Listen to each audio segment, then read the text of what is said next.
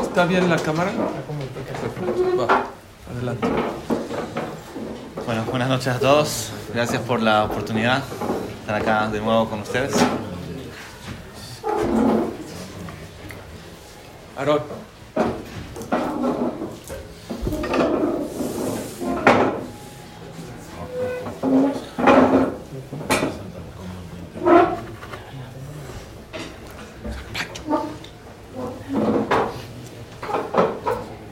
El Yetzirah se llama en algunas fuentes el dimión. El dimión, la palabra dimión se traduce normalmente como imaginación, pero en verdad la traducción original de dimión es una semejanza. En el fondo el Yetzirah lo que trata de hacer es ofrecernos una, un producto que semeja ser lo que estamos buscando. Nosotros tenemos una necesidad real, tenemos un deseo, una, una falta, y viene el Yetzirah y te dice, esto es lo que tú estás buscando. Cuando en verdad estoy buscando algo mucho más real, el Yetzirah me hace sentir de que lo que necesito es lo que me ofrece. Por eso es que tiene tanta fuerza. Porque si el Yetzirah te ofrece algo que no te interesa o que no, te- no lo necesitas, ¿por qué, ¿por qué lo comprarías? Siempre el Yetzirah trata de darte algo que tú crees que necesitas, que en verdad estás buscando, que en verdad lo necesitas, que es correcto, que es sano, que es importante, pero te da un producto falso. Voy a dar algunos ejemplos. Una de las eh, necesidades más básicas que tenemos es la necesidad de ser libres. La esencia de la vida es el libre albedrío. Sin libre albedrío la vida no tiene ningún sentido. Estamos acá solamente para decidir. De hecho es lo único que importa y lo único que vale. Porque todo lo que tenemos, todo lo que recibimos, todo lo que nos pasa, no es tan relevante. Porque está bien, son 120 años. Nosotros estamos hablando de la eternidad. Esto que pasa o no pasa, lo que tienes o no tienes, eh, no es tan importante. Muchas veces son regalos de Hashem. Lo único que realmente es nuestro son nuestras decisiones. Y nuestras decisiones valen porque son decisiones libres. Entonces, ¿qué más importante que esa libertad? Entonces necesitamos ser libres, ¿cierto? Ahora viene el Yitzhak y te dice, tú estás buscando ser libre, entonces haz lo que tú quieras, sé libre. Es un, es un, ¿Me entienden? Es como una semejanza. Eh, En verdad estamos buscando ser libres, pero no estamos buscando ser libres en hacer cualquier cosa. Estamos buscando ser libres en el sentido de decidir decisiones correctas. En decidir propiamente y no dejarnos llevar por nuestras reacciones, o por la presión social, o por, eh, por una dificultad en el momento. Tenemos que decidir libremente. No es que tenemos que, ¿me entiendes? Como la libertad se puede entender como la libertad de hacer algo que te hace daño. ¿Eso es ser libre? No. ¿Cómo? Libertinaje, ¿no? Sí. Una persona que quiere hacer algo que le hace daño, ¿eso se llama ser libre? ¿Cómo puede ser que la libertad, ¿me entienden? Como que la libertad te permita hacer algo que en el fondo no te conviene hacer. La libertad tiene que ser algo que ser libre de hacer lo que te conviene o lo correcto. Ese es libre albedrío, está bien, eso es sano, es lo más importante que hay. Pero en el fondo viene el Sagrado y te dice, toma la libertad absoluta, haz lo que tú quieras, eh, revélate en contra de cualquier idea que limite tu libertad. Y es algo que tiene mucha fuerza, es una idea que tiene mucha fuerza, porque la regla es que una mentira que no está basada en algo de verdad no se sostiene. ¿no? Y eso es justamente lo que pasa. Hay algo de verdad en ese argumento de decir que tienes que ser libre. Hay algo de verdad, solamente que no a lo que ellos se refieren. El problema acá es la, la, la capacidad, digamos, del Yetzer de convencernos de que esa es la libertad que estamos buscando, cuando en verdad es otra. ¿Están de acuerdo? Otro ejemplo. Otro ejemplo. Eh, una de las necesidades que tenemos es la necesidad de sentirnos valiosos. Una persona quiere sentir que tiene valor. Y eso también es una necesidad correcta. La persona, toda persona vino al mundo con un propósito. Es decir, que tiene que hacer un impacto en el mundo. El impacto en el mundo puede ser eh, espiritual, puede ser social, pero es un impacto, es, una, es, un, es un rol particular y único que tiene él en el mundo, en la historia, en, el universo, en la humanidad. Nadie más puede hacer lo que él viene a hacer en el mundo. Nadie en eso se puede reemplazar.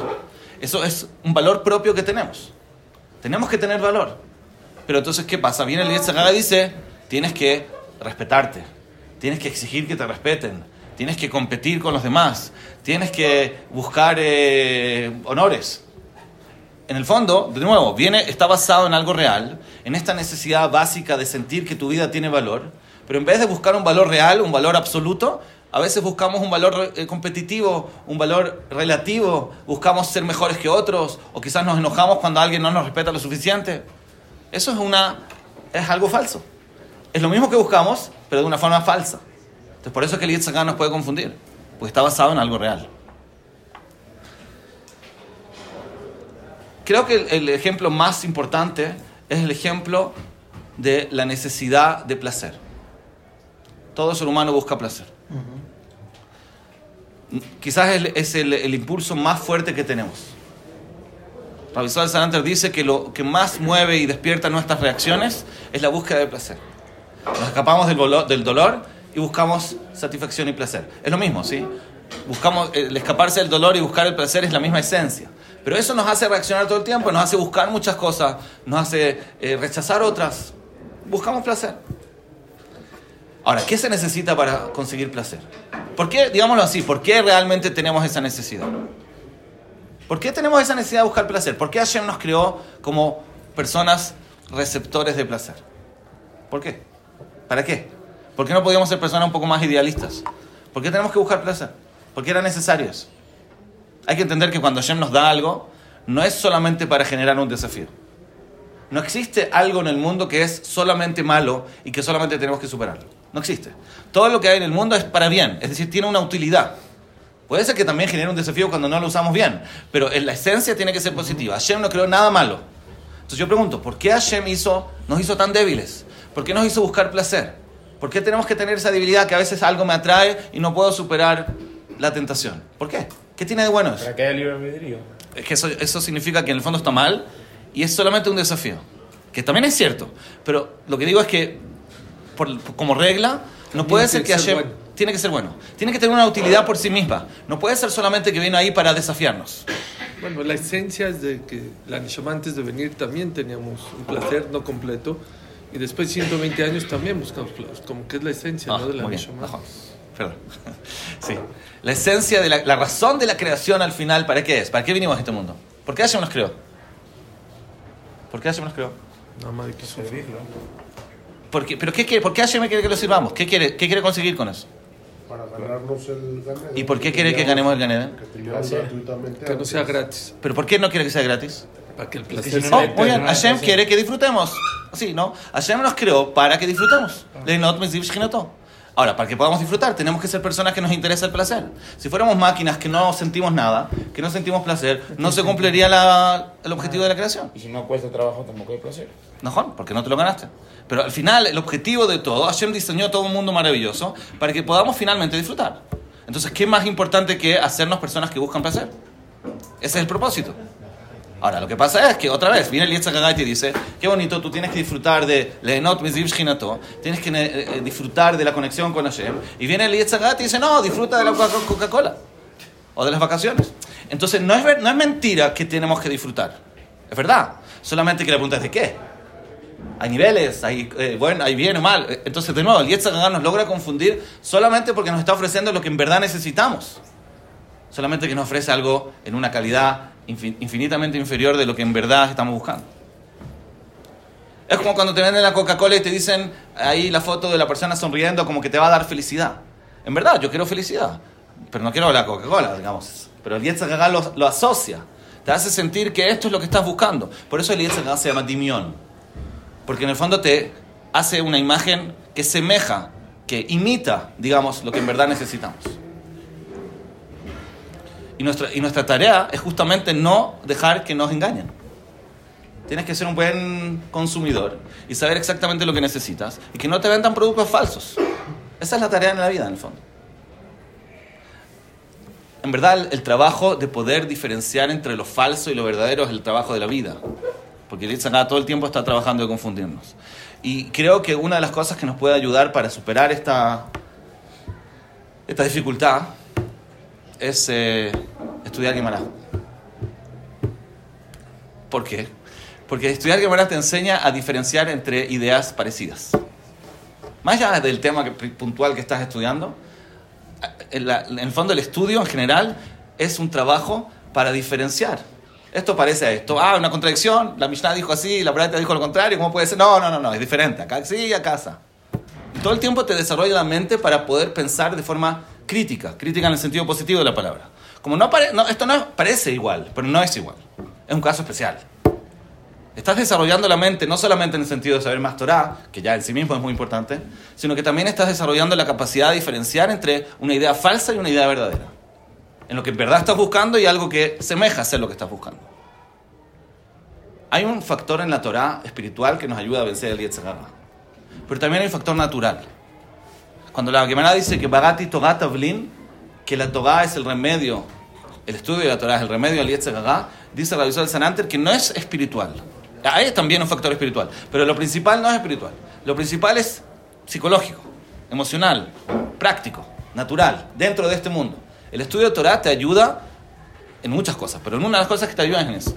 Y creo que la, la- la- toda nuestra lucha, en verdad, es esa lucha, es la diferencia entre la verdad y la mentira, a pesar de que se parecen. Se parecen mucho, pero no son iguales. Y ahí es donde hay que trabajar. Y es una, una, lucha, una práctica, un entrenamiento de diferenciar entre los elementos que se parecen. Llevamos esta idea al escenario donde creo que es lo más importante.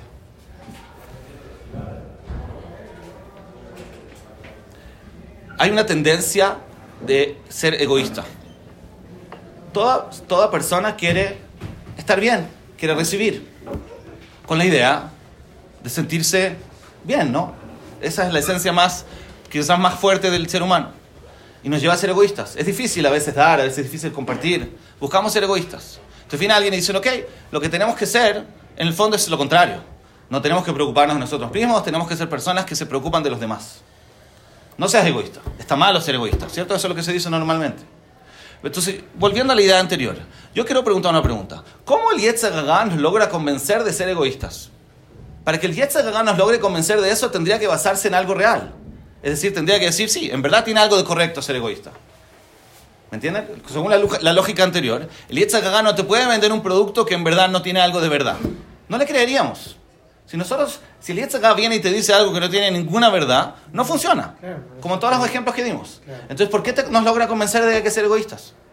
No sé ustedes, pero hay gente que es egoísta. ¿Cómo lo logra?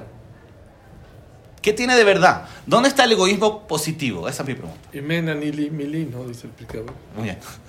Najón. Quiero tratar de explicar esa idea. Yo quiero preguntar una pregunta. Nosotros sabemos que es importante dar, ¿cierto? ¿Es importante dar? Muy. Muy bien. Ahora, ¿qué pasa si otra persona va a dar, no yo? ¿Me entienden? Hay una persona necesitada de ayuda, no importa en qué área. Yo tengo que luchar para ser yo mismo el que le dé a él, o yo tengo que decir a mí qué me importa, con tal que alguien lo ayude, está todo bien. ¿Me entienden mi pregunta? Claro. Yo puedo, es un poco egoísta, ¿no? Decir, yo lo quiero ayudar. Bien que quieras ayudar, te felicito, pero no necesito, tengo a otro que lo ayuda. Tengo derecho en pelear, en luchar, para ser yo la persona que da. O quizás no, quizás hay que ser absolutamente altruista y decir, no, a mí lo que me interesa es que el mundo mejore, que todos tengan lo que necesitan, y a mí qué me importa. No, sea, a mí lo que me interesa es el objetivo, ¿no? que el mundo esté bien, que la persona que necesita algo lo reciba. ¿Tengo que ser yo el que se lo dé? ¿No, que eso acaso no es una visión egoísta? ¿Qué, qué les parece más correcto? Esforzarte para que seas los que dan. ¿Por qué? Si igual la persona va a recibir Que soy yo. siempre uno te dé y que no le tengan que dar a Eso seguro, estoy de acuerdo, estoy, estoy de acuerdo. Hay que dar, no hay que buscar recibir, 100%. Pero mi pregunta es si la necesidad ya está cubierta. ¿Es un problema? ¿Tengo que sentirme mal? ¿Tengo derecho a sentirme mal? Está escrito que cuando Abraham vino, Hashem lo eligió. Vino Abraham, vino y hace una tefilá especial con Hashem y le dice lo siguiente. Estoy preocupado, dice Abraham vino. Antes que yo, tú habías elegido a Noah. ¿Y qué pasó? Pasaron 10 generaciones y vine yo. Y parece que yo estaba mejor que Noah. Entonces me elegiste a mí y dejaste a Noah que me elegiste a mí. Tengo miedo. Quizás en unas generaciones más va a aparecer una persona que sea mejor que yo y me vas a abandonar. Dice Abraham vino. Y ella me dice, no, yo te prometo que te elegí a ti para la eternidad. Tu descendencia va a ser el pueblo elegido. No te preocupes. Así está escrito en el Midrash. Ahora yo les pregunto una pregunta. Abraham vino era la persona de- del Gesed en excelencia. Es decir, Abraham vino es el ejemplo para siempre de la persona que más se dedica al bienestar de los demás. En todo, en lo espiritual, era la persona que quería promover la emuná, en lo técnico, su ajnasat ojim, absoluto, Geset máximo. Abraham vino es el ejemplo de Geset. Tú no eres egoísta, ¿cierto? Abraham no es egoísta, ¿estamos de acuerdo con eso? Entonces, ¿qué te importa si otro se va a encargar? Tú haces tu trabajo, ¿cierto? Si viene otra persona que lo puede hacer mejor, atrapa, que lo haga, ¿cuál es el problema? Si lo que tú quieres es que el mundo esté mejor, ¿no? No estás pensando en tu bienestar, estás pensando en el mundo. A eso te dedicas. Entonces, ¿qué te importa si eres tú o es otro? Porque eso te tiene que preocupar. ¿Por qué tienes que pedirle a Hashem esa tefilá? Hasta que Hashem le tuvo que prometer que no. ¿Me entienden mi pregunta? Entonces, ¿es egoísta o no es egoísta Abraham bien? Mejor así. Eso sí es egoísta. Es egoísta, pero es un egoísmo correcto. Es decir, a pesar de que venimos al mundo a dar, y es lo más importante que un ser humano puede hacer, pero hay un egoísmo correcto. Yo tengo derecho a decir, yo quiero ser el que da. No me alcanza con que las cosas se hagan. No me alcanza con que se cumpla el propósito. Yo quiero ser una persona que está ahí como parte de ese proyecto. Yo, yo- me interesa ser yo la persona que da. Entonces, si yo digo, ¿cuál es el egoísmo negativo? Cuando yo digo, yo quiero recibir, eso está mal. No hay que recibir, hay que dar. Pero el hecho que yo quiera dar no es un problema. Es muy fina la diferencia. Los dos son egoísmos. Pero un egoísmo sano, correcto, ideal, y el otro es el, egoísmo negativo, malo. El Ra- Rabbi Yeruham, que dice esta idea, lo compara con el café, con cafeína o sin cafeína. Son muy parecidos.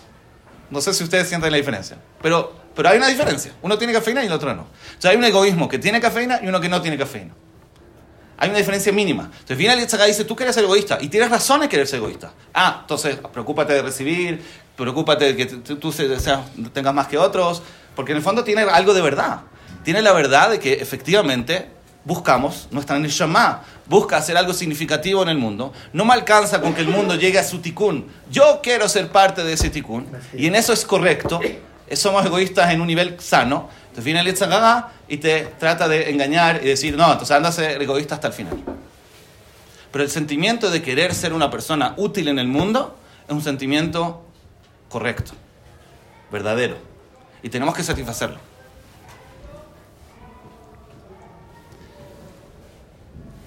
El otro ejemplo que trae Rabbi es el ejemplo de Rachel. Cuando Rachel se da cuenta que su papá Labán quiere engañar a Jacob y entregarle a su hermana Lea, ¿qué hace Rachel? Se de todo. Toma, te doy la contraseña, que no te vayan a avergonzar. Eh, Hay que entender una cosa, Rachel no está perdiendo solamente a su marido. Rachel está perdiendo a ser una de las Imagot. No estamos hablando de cualquier cosa. O sea, Rachel en el fondo estaba dispuesta a ceder toda esa grandeza de ser la madre del pueblo judío con tal de no avergonzar a su hermana. Es lo máximo de Gesed que se puede hacer. Pero por otro lado, cuando empiezan a tener hijos, cuando al final se casa con las dos, empieza a tener hijos, entonces la Torah dice que Rachel sentía quina hacia su hermana Lea. Pregúntale, ¿qué, qué, qué quina? Si tú estás dispuesta a darle todo a tu hermana, ¿qué te, qué te- qué te duele no tener hijos? ¿Por qué te estás comparando con tu hermana?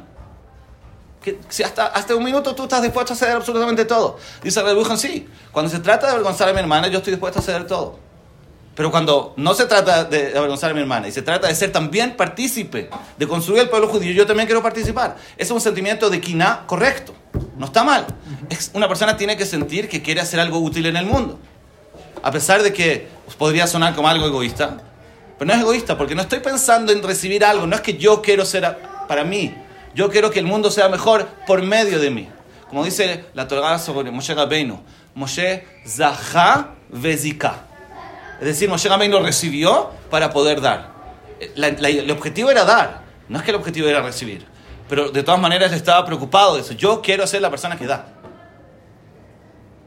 Entonces, no confundirse con el Yetzer Hara, no dejar que nos engañe, que no nos ven- venda productos falsos, no dejar que este timión, esta semejanza nos confunda, buscar hacer lo correcto. Todo lo que nos vende el Yetzer Hara, todo lo que nos eh, incita a hacer o a buscar cosas que están mal, tienen una raíz sana y verdadera en nuestro, en nuestro cuerpo.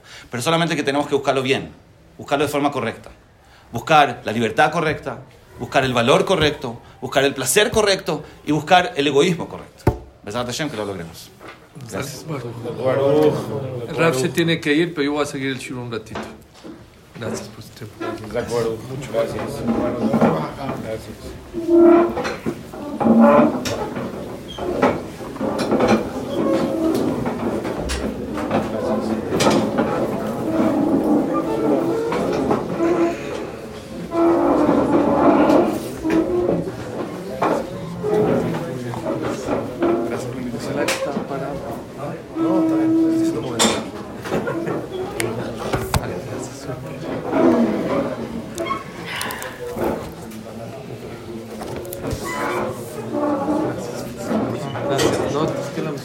Abajo. Gracias. ¿De qué hablamos? ¿Del partido? ¿Sí?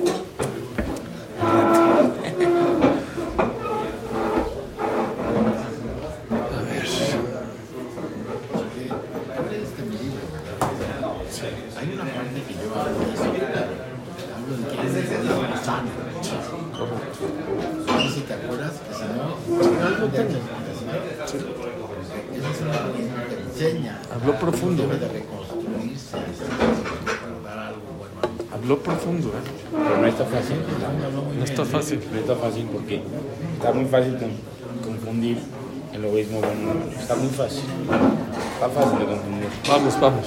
Ahorita voy a hablar un poquito de esto. Bueno, el Rab, el Rab habló, con permiso de mi mamá que me está escuchando acá, entonces. El Rab habló de una guerra constante que tiene el ser humano, que es el Yetzer Hará y el Yetzer Tov. Y una de las mejores maneras para pasar esta vida es conocerse.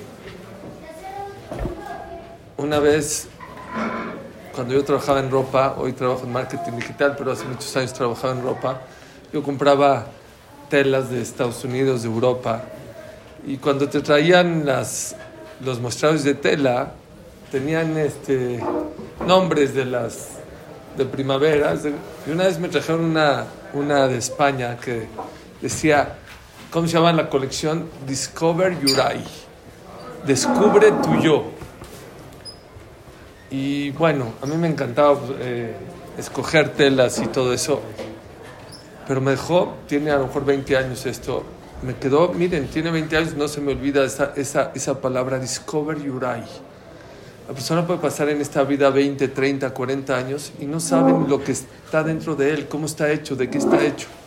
Según la Torah, la persona está hecho de carne y hueso, de una neshama, pero tiene un Yetzeratov que lo empuja a hacer las cosas buenas, que lo invita a hacer las cosas buenas, y un Yetzerará que todo lo contrario, que quiere que te equivoques, que peques, te quiere robar los dos mundos. Dicen que llegó un mexicano a España, a Barcelona, tenía hambre y le preguntó ahí a uno de la calle, oye, un McDonald's por acá. Dijo, no, ¿cómo, McDonald's? ¿Qué que McDonald's? Aquí hay los mejores restaurantes del mundo. Sí, yo sé, pero yo, mi presupuesto no es el que yo puedo. Yo puedo una Big Mac con papas a la francesa y una coca, es lo que yo puedo. Dijo, pero ¿cuál- tu problema es económico, yo pago. ¿De verdad? Sí, aquí la gente de España somos muy dadivosos. Vamos al mejor restaurante. Usted se enamoró, imagínense. De verdad, pero no me conoces. No, no importa, tú eres un mexicano, los mexicanos me caen bien. Y empezó a hablar de Hugo Sánchez, de Real Madrid, ya sabe. Se lo llevó al mejor restaurante de Barcelona, al mejor. En las Ramblas, ahí. Y empezó a pedir, dijo, tú pide lo que quieras. Hadid no ni qué. Pidió sopa, pidió ensalada, pidió vinito, luego pidió este tapas y empezó a pedir así, mashallah. Y empezaron a brindar y qué rico y qué rico y qué rico y todo esto. Y no hay como los mexicanos, no hay como los españoles y así. Al final de la, de la ya cuando faltaba el postre, ¿qué vas a pedir? No, tráigame tres, cuatro postres aquí a ver cuál nos gusta. Ya cuando la cuenta estaba unos, no sé, 700 euros o 1000 euros, dijo, ¿me dejas ir al baño nada más? Claro. Fue al baño, cinco minutos no regresa. Diez minutos no regresa. Veinte minutos. El español, no el mexicano, ¿eh? Lo dejó embarcado con la cuenta.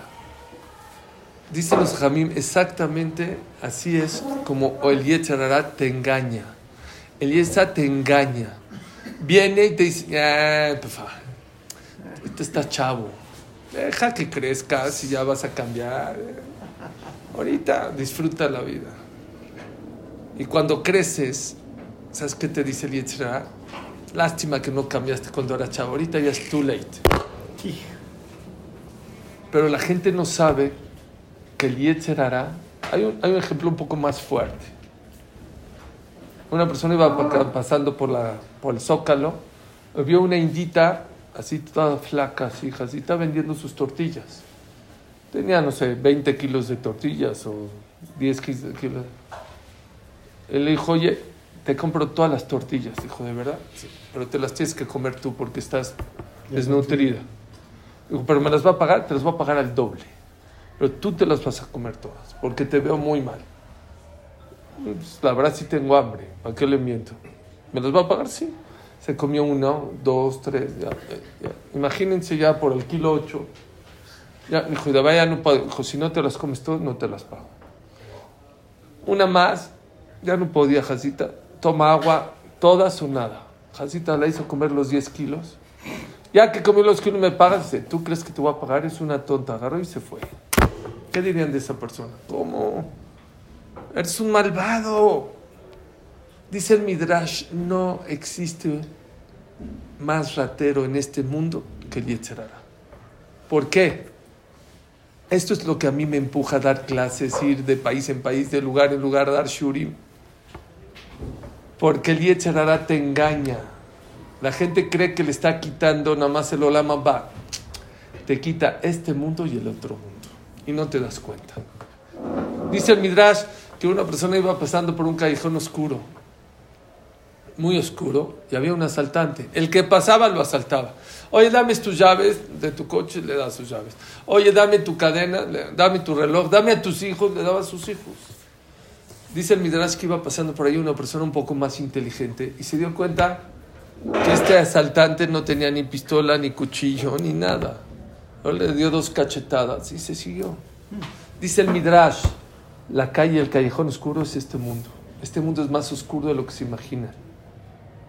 Y el asaltante es el Yetzerará. Y la gente que va pasando por ese callejón somos nosotros. Y la gente que es tonta, todo lo que el Yetzerará le dicta, le hace caso. ¿Por qué? No, no, no, tiene razón. Tú no puedes cuidar Shabbat, sí, yo no puedo comer. Tú no puedes comer kasher, no, yo. Tú no puedes estudiar Torah, no. Tú no puedes ponerte tefilín. Todo se lo crees. Dice Shlomo Amelech, Keber al Hatav. La persona tiene que ser un poco más hombrecito contra el Yetzer Hará. Luchar contra él. Es de humo. Es una cortina de humo. Tengo amigos que son maratonistas. Se echan 42 kilómetros. Pero los que saben de correr, al principio, cuando no eres tan preparado, te dice tu coach que por el kilómetro 30, cuando vayas en un maratón, por, ahí, por el, por el kilómetro 30, vas a sentir que tienes enfrente de ti una pared. ¿Cómo? Si tus pies ya no dan, tu cabeza dice, qué tonto, ¿para qué, qué- qué- para qué sufro? ¿Para qué estoy sufriendo? Tus pulmones ya no te dan, tus manos están cayendo. Dijo, ¿y qué hago? ¿Me tiro? ¿Ya? ¿Me salgo de la carrera? Dice, no. Entonces, ¿qué? Atravesa ese muro. ¿Cómo? Es un muro ficticio. Así te vas a sentir uno, dos kilómetros. Del 30 al 31. Del 30 al 32. Pasas el 32 y vas a sentir que estás flotando. Es muy común, se llama el muro. Cuando una persona, la pared, ¿no? ¿Es correcto? Bueno, es exactamente como el Yetzerará te pone. Tú imposible que vengas a estudiar. Tú imposible que puedas rezar. Imposible, imposible y te pone todo imposible. Y te pones un poquito fuerte contra él y se desvanece ese Yetzerará. Nada más que aquí hay una ideología muy importante. El Yetzerará paga cash.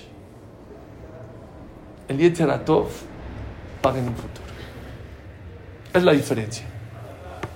Él ahorita dice, oye, échate estos taquitos. Los taquitos son ahorita. En el momento. Alguien de aquí alguna vez dice, el Yetzeratov es al revés. Para terminar, no hace frío, estoy cansado, párate. No, pues estoy... Estás deshecho. Pero después de venir al Viñán, ¿cómo te sientes? ¡Oh! ¿Cómo sales? Lleno. Es como ir a hacer ejercicio, qué flojera. La verdad da flojera ir a hacer pesas o hacer ejercicio o correr. Pero ¿cómo sales del gimnasio cuando te bañaste, te echaste tu agüita? ¡Oh! ¿cómo? Así es el Yetzerara. El Yetzerara paga cash. El Yetzeratov paga futuro. ¿Saben ustedes? Hay chavos, muchos chavos aquí. Antes lo único que se vendía en el gobierno era la lotería. Martes y viernes. Martes y viernes. Ahorita hay melate, hay raspadito por Rápido. todos los días. Porque la gente ya no se podía esperar a comprar. Escuchen, la gente, se dio cuenta el gobierno que la gente ya está desesperada y quiere la satisfacción que quiere comprar la lotería y ganársela de inmediato. Yo no puedo esperar de martes a viernes o de viernes a martes para ganarme la lotería. Y uno de los estudios más importantes, de Harvard, y creo que el más largo y el más costoso, ¿saben cuál es? El de los bombones de los niños. Agarraron a unos niños de kinder y les pusieron un bombón enfrente de ellos, o un chocolate, y les dijeron, el que quiera comérselo, jabot, se lo puede comer. Pero el que se espere 45 minutos y no se coma ese chocolate, le vamos a dar otro chocolate, otro bombón. Unos niños dijeron, yo me lo como. Y unos esperaron. Y les dieron doble bombón o doble chocolate. Y ese estudio, Harvard, creo que lleva 40 años estudiando o 60 años estudiando a esos niños. Cómo les fue en la escuela, cómo les fue en la universidad, cómo les fue en el trabajo. Estudio de Harvard, luego lo buscan. Todos aquellos niños que no se comieron el, el- el- el- bombón de inmediato y se esperaron a comérselo después de 45 minutos fueron mucho más exitosos en la escuela, mucho más exitosos en la carrera, mejores trabajos tuvieron. Hoy en día, más que nunca, los jóvenes quieren satisfacciones inmediatas. Shlomo Amelech en Kohelet hizo, hizo tres libros en su vida. Shira Shirim, Mishlei, Kohelet. El último que hizo, ¿saben cuál es? Kohelet. ¿Y ahí en Kohelet? Ya cuando era anciano, aprendió algo muy importante en la vida. Dice Shlomo Amelech, hay momentos para sembrar y hay momentos para cosechar. No puedes cosechar si no siembran. Llévense jóvenes esta frase que les voy a decir. Los atajos son peligrosos. Uno de los problemas de esta generación es los jóvenes y también algunos adultos o muchos adultos quieren satisfacciones inmediatas. Hay papás que se desesperan porque la educación de los hijos, hay veces tienen que pasar 20 años para ver cómo inculcaste en tus hijos los valores, la humildad, el agresivo. No se ve de inmediato. Como les dije la semana pasada, crecer duele. ¿Por qué crecer duele? ¿Saben por qué crecer duele? Porque tarda en darse cuenta cómo estás creciendo. Y esa es una guerra de toda la vida entre el Yetzer Hara y el Yetzer Tov. Yetzer Hara es impulsivo, Yetzer Hara es pagacash. Y el Yetzer Tov, ¿qué es? Wait, espérate. Vas a tener, tú ahorita siembra, tú ahorita planta, vas a cosechar. Pero si una persona agarra y quiere cosechar minier, la gente quiere tener satisfacciones instantáneas en su vida. Es incorrecto. Había una persona que necesitaba decir Kaddish en Israel. Necesitaba decir Kaddish. Ya no llegaba hasta su colonia para decir, se paró en la, la mitad de una colonia. Y a un Betagneset, y con él eran nueve. Ya saben ustedes que se necesitan diez. Dijo, dijo al Jajam, oiga, va a haber, mira, dice, mira, a veces sí, a veces no. No sé, es que faltan diez minutos. Sí, pero no siempre se completa, la verdad. Dijo, ¿puedo, puedo, hay alguien? Dice, no hay. Si no llegar, seguramente ya no se va a completar. Se bajó a la calle, paraba un coche, no, no, no. Vio que enfrente había una macolet, una miscelánea. Dijo, pues a lo mejor de la miscelánea, ya, es Yudi. Se metió a la, a macolet, oye, mira, es que no, zus, zus. Ahora, hazte para allá. Hazte. Dijo, no, mira, es que por favor, mira, Minyan. Dijo, no, yo, yo Minyan, no soy de Minyan, yo nunca voy a Minyan. Le dijo él, dijo, es que, que necesitaba decir Kadish, que no había fallado Kadish, que por favor. Ahí ya le tocó un poco el corazón me dice, mira, me encantaría, pero ¿cuánto tarde? Dice, 15, 20. Dice, mira, yo en 15, 20 minutos puedo vender 500 shekel y la verdad, no, no, no. 500 shekel yo te los doy. Yo te los doy, pero 20. ¿Seguro? Sí, yo te los doy. Bueno, también. Lo llevó a decir Minja. Apenas en la Shekia dijeron, dijo el Kadish, estaba feliz, se puso su equipa, contestó. Dijeron Arbit, hizo seña, dice Arbit, se llama, va a costar otros 200 shekels, o 300, bueno, otros 300 shekels. Dijeron Arbit, ya acabó, este estaba feliz, Baruch Hashem, pudo decir Kadish por su papá, todo. Se acercó con él, le dijo, oye, ten 600, 700. Dice, no, ¿qué quieres? ¿Mil? Dijo, no te recibo ni un shekel. Dijo, pero ¿cómo quedamos? ¿Cómo? Ni un shekel. Dijo, ¿pero por qué? Le dijo así, antes de venir, te digo la verdad, dije, no sé qué estoy haciendo, ni me gusta nada. Ahorita que vine y vi cómo dijiste Kadish y contesté Minja y Arbit, no cambio este Minja y este Arbit y esta, este sentimiento que tengo acabando de rezar por nada en la vida. El, el, el, el no te paga cash, pero te paga crédito, pero la satisfacción que te da es mucho más grande que el cash que te paga el, el, el. Pero la gente no lo sabe. Y la gente piensa, dijo aquí el Jajam algo muy importante. La persona vino a este mundo a tener satisfacción. Y tú decides cuál es el tutor. Porque la gente que está en el Midrash, si ustedes creen que están sufriendo, están muy equivocados. Muy equivocados. Hay gente aquí que yo conozco que está en el Midrash, que puede ser multimillonario. Se hubiera ido a, a, trabajar con su papá o con su primo, abrir una empresa, no importa.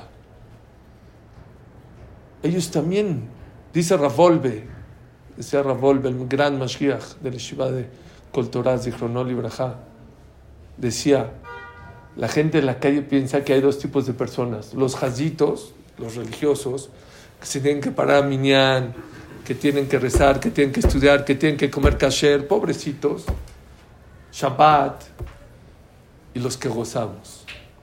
Hacemos lo que queremos, cuando queremos, a la hora que hacemos. Dice Ravolve, en algo tiene razón, somos dos tipos de personas. En algo están muy equivocados.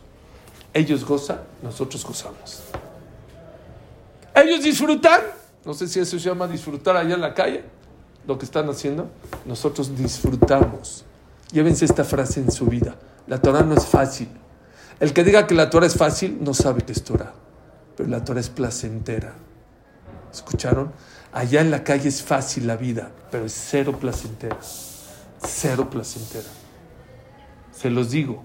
No estoy hablando de gente que no puede viajar, que no puede comprar. Me he sentado con gente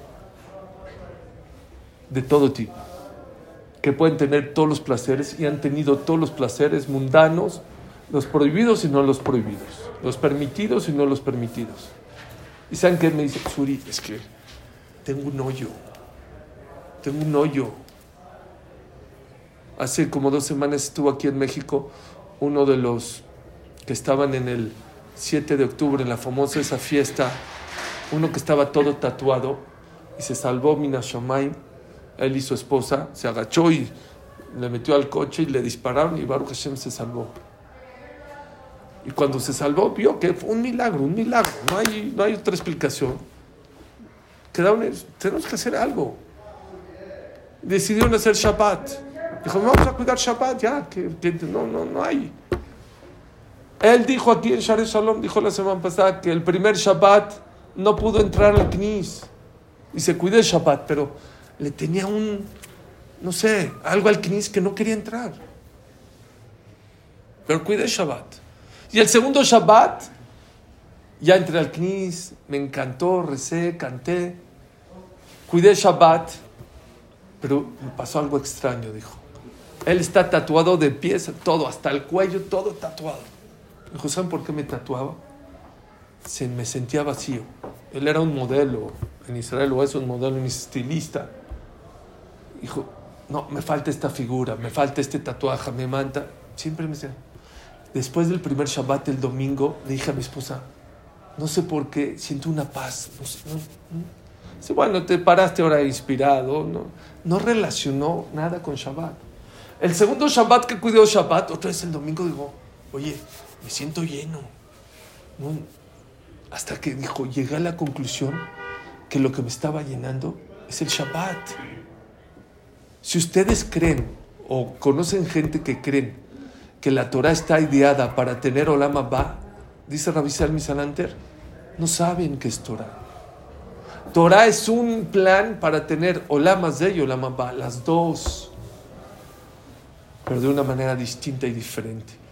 Allá en la calle haces lo que quieres, lo que quieres. Escuché de un, de un Balchubá que tenía todo, muy joven se hizo muy famoso en YouTube, hizo y tenía muchísimo dinero. Dice, llegué a tener tanto dinero y tanta fama que me paraba a la hora que hacía, hacía lo que hacía, comía lo que hacía, me quedaba con las mujeres, que lo que yo quería tenía en la vida. ¿Saben qué dijo? No saben, esa frase me entró al corazón. Pero les voy a decir una cosa, no existe algo más vacío en la vida que hacer lo que quieres cuando quieras, cuando quieras. No existe. Tú crees, ¡oh! Mira, se para las 11. ¡Oh! Mira, compre lo que quiere, se va con lo que quiera, fuma lo que quiera. No existe algo más vacío en la vida que una persona que no tiene límites en la vida. ¿Saben cuál es la filosofía de la Torah? La Torah no está peleada con este mundo. La Torah dice cuando compres una casa, cuando viajes, hay alajot, cuando comas, Shabbat hay que comer, hay que vestir. La Torah no está peleado con este mundo. La persona que piensa que Shabbat, que Hashem está peleado, no sabe que es Torah. Lo que la Torah te dice, límites. No viniste a comer. Se puede comer, pero no viniste a comer. Se puede viajar, no viniste nada más a viajar. Se puede ro- vestir ropa bonita, pero no viniste a eso. La Torah te da sentido de vida. Te hace que, sí, no es fácil la Torah, pero es placentera. Lo más importante en la vida, ir al gimnasio y ponerte en forma, tampoco es fácil. Ir a trabajar tampoco es fácil. Cuidado, jóvenes. No se vayan con la finta del Yetzer Hara, que lo mejor, porque ahorita la tecnología te está. Hoy, hoy salió en la BBC de Londres que Elon Musk ya logró instalar un microchip en, las, en, en una persona adentro del cerebro. Para, dije, a ver, yo quiero ver esta. ¿Para qué? ¿Para qué un microchip? Para que ya no necesites teclear. Ya con tu pensamiento prendes tu celular. Hoy, hoy ya se instaló un microchip aceptado por la FDA de Estados Unidos, que ya se pudo, y ya puedes tú controlar, bueno, es la primera prueba, pero a eso van. Para el 2030 ya va a ser común que te metan un microchip aquí para que ya no necesitas agarrar tu celular, porque ahorita ya qué flojera con tu boca, Siri ya no, no me están entendiendo. A ver, Platón Platón, cuando sacaron los primeros libros, dijo, Shema Israel, ¿qué va a pasar con la mente humana? Se va a acabar la mente humana. Porque sacaron un libro. ¿Qué va a decir Platón con, con todo lo que está pasando hoy en día? La tecnología está dictando, cuidado, la tecnología está dictando que mientras menos te esfuerces en la vida, mejor. Un celular que es con voz vale más caro que el celular que había que, que apretar. Y la BlackBerry vale menos porque ahí era teclado, pero con, con teclado. Aquí es digital. Yo antes, yo mi primer coche era un Spirit que para abrir la ventana le tenía que hacer con mi mano y no me pasaba nada. Y luego compré un Cutlass que nada más le apretabas así, ya se baja el lector. Y ahorita ya Siri baja las ventanas, Jesús. Cuidado. ¿Y saben para qué Hashem, dice el Jobot al Babot, para qué Hashem manda eso? Hay una estructura en el cerebro que se llama amígdala o que está hecha para que las cosas fáciles se hagan automáticas. Dice el Jobot al Babot, si una persona estuviera una persona estuviera pensando todo el tiempo cómo respirar, a ver, tengo- no, respirar ya es automático porque esa estructura del cerebro que se llama amígdala ya te hace automatizado que no han visto bebés barminan que nacen y se lo regresan a respirar. Se le olvidó respirar. ¿Cómo se le olvidó? La estructura de su cerebro no estaba bien desarrollada, madura. Lo meten un ratito a la incubadora y luego ya se, Baruch solito se arregla. Imagínate que- que el cerebro esté todo el tiempo pensando cómo caminar. No, ya tú caminas automático. Pues a mí está buscando eso, que la gente que no pueda caminar. Bueno, eso va a ser bueno, pero yo Que lo que estoy... caminar. Nada más dame un chance. Lo que yo estoy diciendo ahorita, claro que va a haber cosas. También hay gente que es paralítica, que con este chip Exacto. ya va, está bien. Pero yo, cuidado con el mensaje de que mientras menos me esfuerce, mejor en la vida. Es un error grande. Dice, entonces, ¿para qué se manda la tecnología? ¿Saben para qué? Yo antes, para poder venir a estudiar, dije, Shema, mediodía, pero ¿y si hay un pendiente en mi oficina? Ahorita ya no necesitas estar físicamente en la oficina. Tú puedes estar estudiando acá. Cualquier urgencia, tienes un celular, tienes WhatsApp, tienes tu mail, tienes acceso. ¿Para qué? Dios hizo comodidades a la persona. ¿Para qué? Para que puedas estudiar, para que puedas venir a rezar, para que ya no te... Dios te está mandando más comodidades. ¿Para qué? Para que te puedas acercar más. Y la gente, ¿saben qué cree? Está al revés.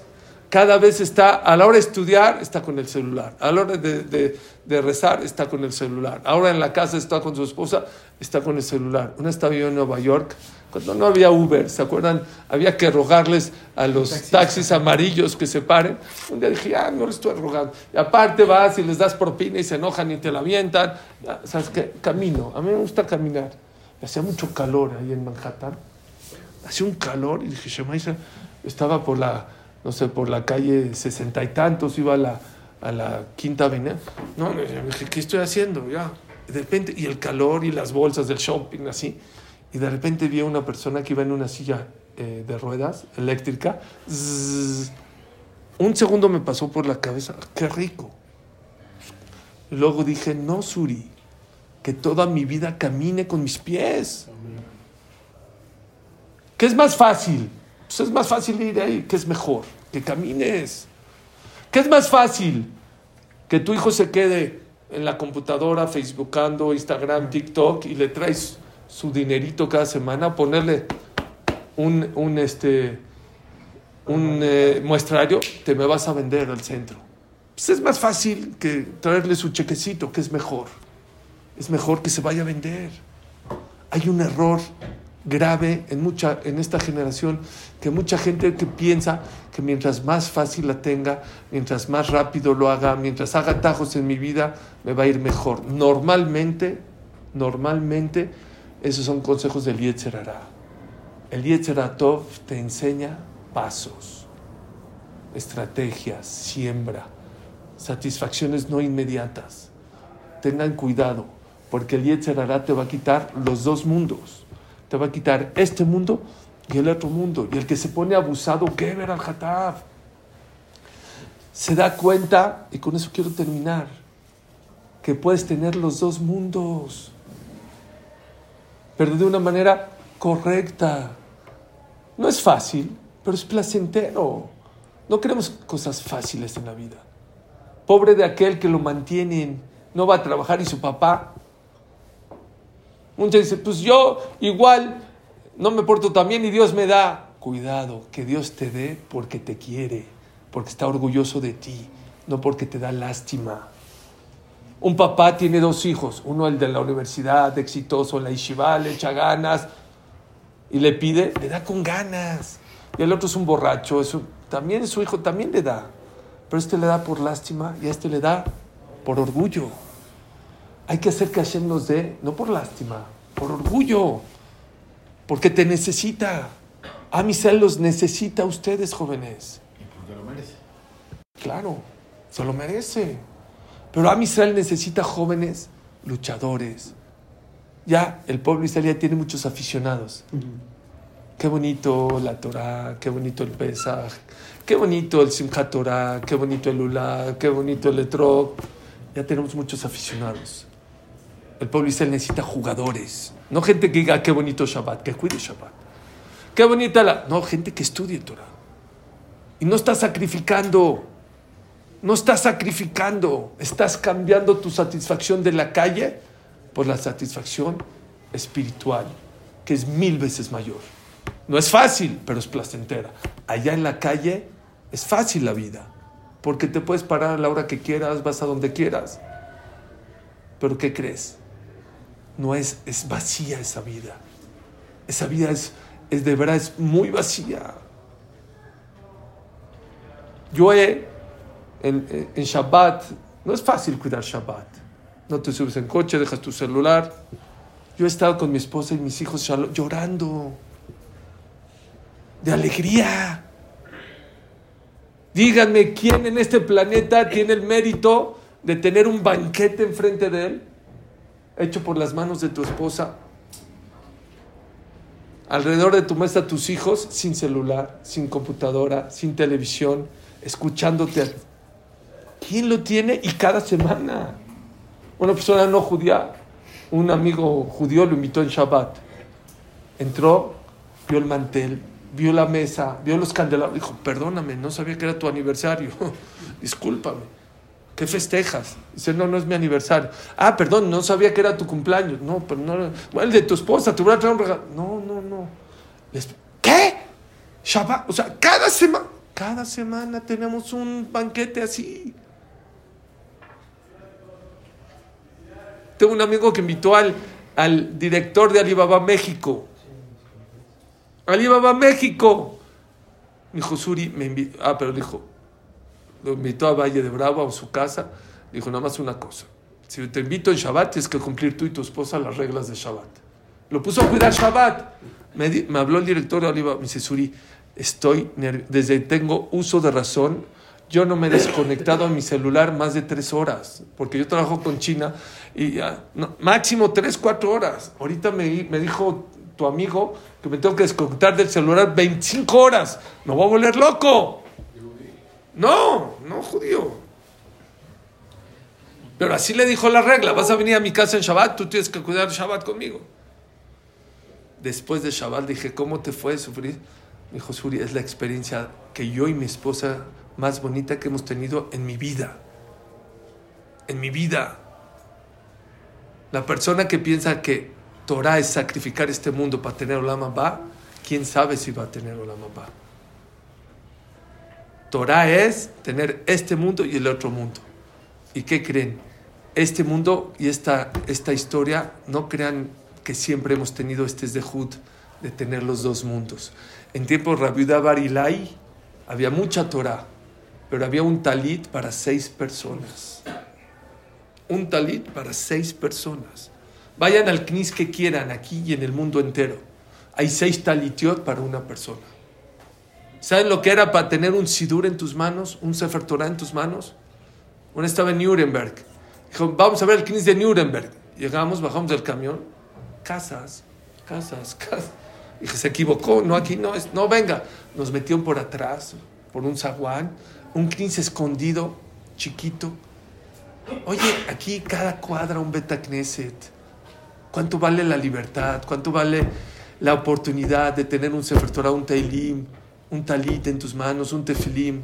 Esto que estamos haciendo, hace 70 años te hubieran matado. Ya hace 200, ya hace 800, y la Inquisición, y los bolcheviques, y los cosacos. ¿Cuánto hay que valorar la época? Podemos tener los dos mundos, los dos mundos en tus manos. Dice loco lejat ojel shulchanot. No crean que en todas las generaciones Hashem nos da la oportunidad de tener dos mesas. Hay épocas que ha dicho mucha abundancia, pero cero Torah. Hay otras épocas donde hay mucha Torah, pero no hay abundancia. Hay épocas que tienes las dos. Tienes tus viajecitos, tienes tu casa, tienes tu Valle de Bravo, tu Cuernavaca, tienes Baruch Hashem y tienes tu Torah. ¿Por qué no? ¿Saben quién es el peor? ¿Quién es el peor? Sea, el que no tiene ni una ni otra. No. El que tiene las dos y las patea. Tienes las dos. Porque yo les digo, la gente allá en la calle no la está pasando nada bien.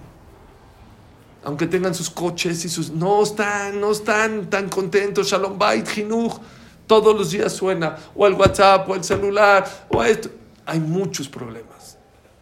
Y la base de todo es, hay un vacío allá adentro. La Torah te enseña a disfrutar este y el otro mundo. Hay que ser smart. ¿Para qué? Para agarrar las oportunidades, este mundo y el otro mundo, con las dos manos. Baruch Adonai Leolam. Amén. Amén.